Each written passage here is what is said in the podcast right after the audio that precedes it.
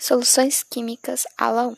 Na aula 1, vimos sobre as soluções químicas, que elas podem ser saturadas e supersaturadas. Vimos também que são misturas homogêneas, são formadas por dois componentes, o soluto e o solvente. O soluto representa a substância dissolvida e o solvente é a substância que dissolve.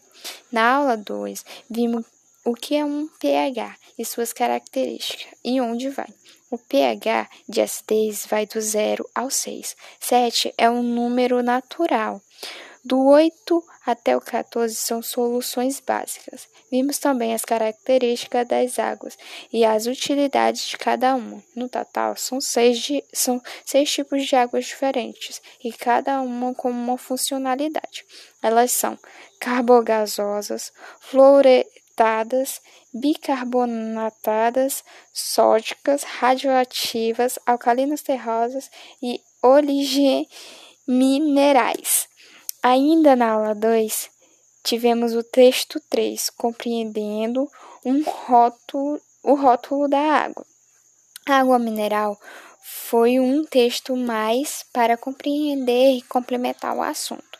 Vimos também um pouco dos sulfatos e as características da físico-química, onde envolvia um exercício que a professora nos ajudou a compreender como era é, resolvido.